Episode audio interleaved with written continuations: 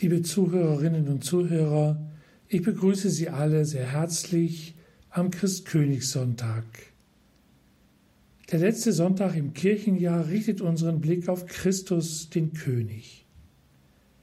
In unserer demokratisch verfassten Gesellschaftsordnung ist es nicht einfach, vom Königtum Christi zu reden. Dennoch machen wir die Erfahrung, dass gerade von den Königshäusern eine besondere Faszination ausgeht. Gründe dafür können darin liegen, dass gerade das Bild des Königs eine tiefe Hintergründigkeit hat. Mit Blick auf Christus den König dürfen wir unsere eigene königliche Würde entdecken. Gott, du hast deinen Sohn in die Welt gesandt, damit an ihm sichtbar werde, mit welcher Würde, mit welcher Achtung und Zuneigung Menschen miteinander umgehen sollen und können. Halte in uns diese Erkenntnis wach und hilf uns, ihr gemäß zu handeln. Darum bitten wir durch Jesus Christus, unseren König und Herrn. Amen. Wir hören nun aus dem Evangelium nach Matthäus. Wenn der Menschensohn in seiner Herrlichkeit kommt und alle Engel mit ihm, dann wird er sich auf den Thron seiner Herrlichkeit setzen, und alle Völker werden vor ihm zusammengerufen werden, und er wird sie voneinander scheiden, wie der Hirt die Schafe von den Böcken scheidet. Er wird die Schafe zu seiner Rechten versammeln, die Böcke aber zur Linken. Dann wird der König denen auf der rechten Seite sagen, Kommt her, die ihr von meinem Vater gesegnet seid, nehmt das Reich in Besitz, das seit der Erschaffung der Welt für euch bestimmt ist. Denn ich war hungrig und ihr habt mir zu essen gegeben, ich war durstig und ihr habt mir zu trinken gegeben, ich war fremd und obdachlos, und ihr habt mich aufgenommen. Ich war nackt, und ihr habt mir Kleidung gegeben. Ich war krank, und ihr habt mich besucht. Ich war im Gefängnis, und ihr seid zu mir gekommen. Dann werden ihm die Gerechten antworten, Herr, wann haben wir dich hungrig gesehen und dir zu essen gegeben oder durstig und dir zu trinken gegeben? Und wann haben wir dich fremd und obdachlos gesehen und aufgenommen oder nackt und dir Kleidung gegeben? Und wann haben wir dich krank oder im Gefängnis gesehen und sind zu dir gekommen? Darauf wird der König ihnen antworten, Amen, ich sage euch, was ihr für einen meiner geringsten Schwestern und Brüder getan habt, das habt ihr mir getan.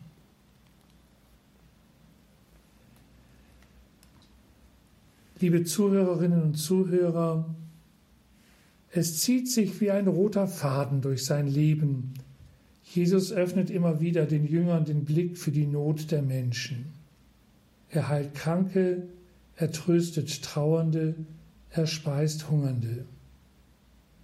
Jesus nimmt Armut und Krankheit, Hunger und Heimatlosigkeit nicht einfach hin. Er möchte bewirken, dass seine Jünger helfend eingreifen. Er möchte, dass seine Jünger Menschen in Not beistehen.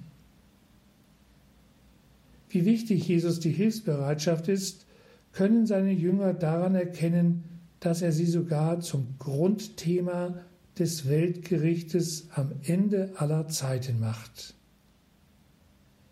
Am Ende zählt, wer Hungrigen zu essen gibt, wer Durstigen zu trinken gibt, wer Fremde und Obdachlose aufnimmt, wer Kranke besucht und Gefangene nicht im Stich lässt. Jesus holt die Notleidenden dieser Welt aus ihrer Anonymität, indem er sagt, in jedem von ihnen begegnest du mir. Ich war hungrig, durstig, fremd, obdachlos, nackt, krank und im Gefängnis, und ihr seid zu mir gekommen. Am Ende zählt also die Tat. Das ist eine einfache, klare und harte Feststellung über die Bilanzierung unseres Lebens. mag am Anfang auch das Wort stehen, wie es beim Evangelisten Johannes heißt, am Ende zählt die Tat. Wir werden nicht nach den Glaubensbekenntnissen und Formeln bewertet, die wir bekannt und in unsere Urkunden geschrieben, sondern nach dem, was wir getan haben. Am Anfang steht das Wort, aber am Ende zählt die Tat. Das Wort Jesu, was ihr für einen meiner geringsten Schwestern und Brüder getan habt, das habt ihr mir getan, hat die Christen von Anfang an dazu bewegt, sich der Armen und Kranken, der Notleidenden aller Art anzunehmen. Das war eine Geburtsstunde für jedes karitative und diakonische Handeln der christlichen Gemeinden. Der Diakon Laurentius brachte die Armen und Kranken der Stadt Rom zum Kaiser, als dieser von ihm forderte, die Schätze der Kirche herauszugeben. Das sind die Schätze der Kirche, indem er auf den Armen und Kranken zeigte. Was ihr dem geringsten meiner Schwestern und Brüder getan habt, das habt ihr mir getan. Das veranlasste den Legionär Martin von Tours, seinen weiten Soldatenmantel zu teilen und dem frierenden Bettler am Straßenrand die andere Hälfte zu geben. Die Legende berichtet, Christus sei bekleidet mit der Mantelhälfte dem Taufbewerber Martin im Traum erschienen. In dem Bettler war er Christus begegnet. Was ihr dem geringsten meiner Schwestern und Brüder getan habt, das habt ihr mir getan. Das ließ Elisabeth von Thüringen von der Wartburg heruntersteigen, um die Armen zu speisen und die Kranken zu pflegen. Das ließ sie schließlich das Schloss verlassen, um ganz für die Kranken da zu sein. Sie hat alles aufgegeben, um Christus in den Notleidenden zu dienen.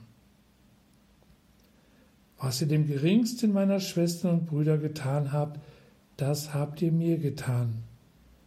Bewegt Christen, an der Not anderer nicht teilnahmslos vorüberzugehen. Mutter Teresa von Kalkutta hat dies beispielhaft gezeigt. Es ließen sich so viele aufzählen. Jeder von uns ist solch selbstlosen Menschen schon begegnet.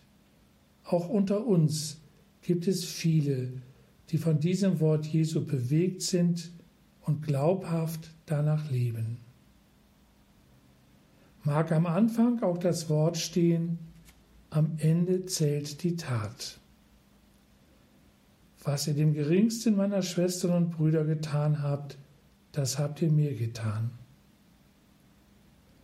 Das sind Worte, die mich anrühren und bewegen, Worte, in denen es um Barmherzigkeit und Solidarität mit Menschen geht, die krank, fremd, arm, hungrig oder im Gefängnis sind. Und doch, liebe Zuhörerinnen und Zuhörer, kommen wir nicht umhin, festzuhalten, dass das Worte aus der Weltgerichtsrede Jesu sind. Worte aus einem Text, der wie kaum ein anderer die christliche Frömmigkeit geprägt, nicht selten auch Christen in ihren Lebensängsten abgrundtief verunsichert hat. Jesus wird kommen und zu Gericht sitzen. Und er wird fragen, was sie auch nur einem von den geringsten seiner Schwestern und Brüder getan haben. Gerichte sind eine für unser Zusammenleben in der Gesellschaft notwendige Einrichtung. Es stellt Schuld und Unschuld fest, ahndet Unrecht und versucht, das Recht wiederherzustellen. Es ist eine der ältesten menschlichen Einrichtungen überhaupt und aus dem Leben der menschlichen Gesellschaft nicht wegzudenken. Unangenehm ist es dennoch, mit dem Gericht zu tun zu haben, weil das mit Feststellen von Vergehen, von Schuld und Unrecht verbunden ist, weil man Rede und Antwort stehen muss über das eigene Reden und Tun, weil man durchleuchtet und manchmal auch bloßgestellt wird. Das aber ist immer peinlich und beschämend, auch wenn sich am Ende manchmal die Unschuld herausstellen sollte. Auch die Vorstellung von einem jüngsten Gericht ist uns Menschen heute fremd und unbehaglich. Sie setzt voraus, dass wir sündig und schuldig sind. Wer möchte sich das schon sagen, vielleicht auch immer wieder um die Ohren schlagen lassen? Zu viel hat die Kirche in vergangenen Zeiten davon gesprochen, damit gedroht und den Menschen die Hölle heiß gemacht. Zu oft ist die Vorstellung vom jüngsten Gericht missbraucht worden, um Macht zu gewinnen, um Menschen klein und gehorsam zu halten. Vor Gericht kann nur jemand gestellt werden, der für sein Tun auch verantwortlich ist. Und Verantwortung heißt vor allem eines, Antwort geben. Die Verantwortung, die Gott uns übertragen hat, ist gewaltig. Gott hat uns Menschen alles, seine ganze Schöpfung anvertraut.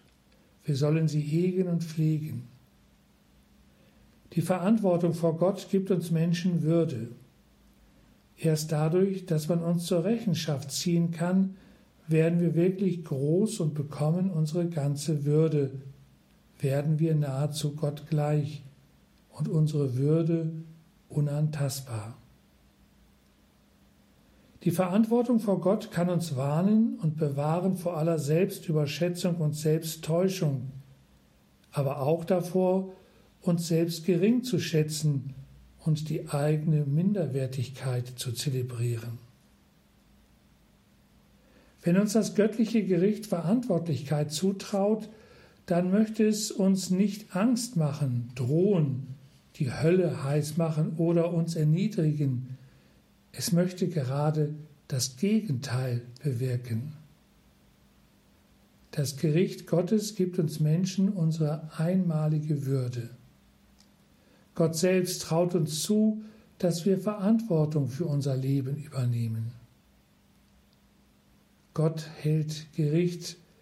Liebe Zuhörerinnen und Zuhörer, dieser Gedanke macht mir überhaupt keine Angst, gerade im Gegenteil. Gott ist für mich keiner, der hinrichtet. Ich denke beim Gericht Gottes eher an herrichten und einrichten. Wenn Gäste kommen, wird der Tisch hergerichtet. Alles wird an seinen Platz gestellt, geordnet. Was umgekippt ist, wird aufgerichtet. Die Falten und Knicke werden aus der Tischdecke gestrichen. Wenn Gott Gericht hält, dann stelle ich mir vor, dass er etwas herrichtet, Ordnung schafft, wo wir Chaos verursacht haben. Wenn Gott Gericht hält, dann stelle ich mir vor, dass er eine Wohnung für uns einrichtet. Jedes Möbelstück bekommt seinen Platz. Wir haben alles verrückt und durcheinander gebracht. Gott richtet es wieder ein. Das Verrückte findet seinen Platz. Gott richtet, indem er uns aufrichtet. Darum wenn wir im Glaubensbekenntnis sprechen, von dort wird er kommen, zu richten die Lebenden und die Toten, dann dürfen wir guten Gewissens an einen Uhrmacher denken, der eine kaputte Uhr eben nicht fortwirft, sondern richtet. Er bringt sie wieder in Ordnung. Am Ende, so heißt es in einem Hochgebet für Kinder, wird Jesus kommen in Herrlichkeit. Dann wird es keine Not mehr geben, und niemand braucht mehr zu weinen und traurig zu sein. Niemand braucht mehr hungrig, durstig, fremd, obdachlos, nackt, krank und im Gefängnis sein. Am Ende wird mein Leben wieder aufgerichtet. Alles wird wieder in Ordnung gebracht.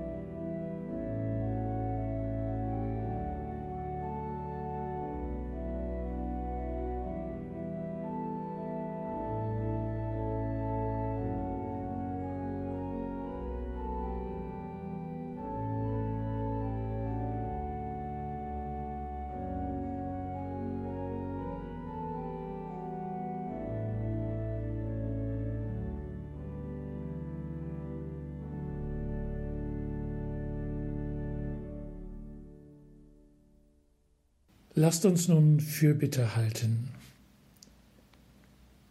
Gott, dein Sohn möchte, dass wir unsere Bitten an dich richten.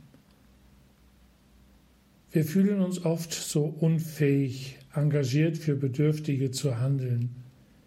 Schenke uns Zutrauen in unsere Kompetenzen, sodass wir anpackend und hilfreich tätig werden.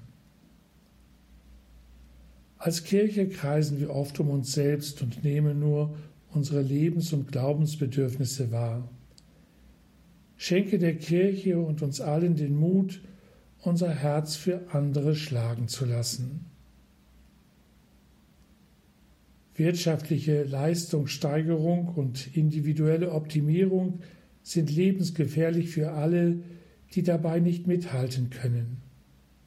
Schenke allen Menschen unserer Gesellschaft Bescheidenheit, Demut und Mut zur Rücksichtsnahme.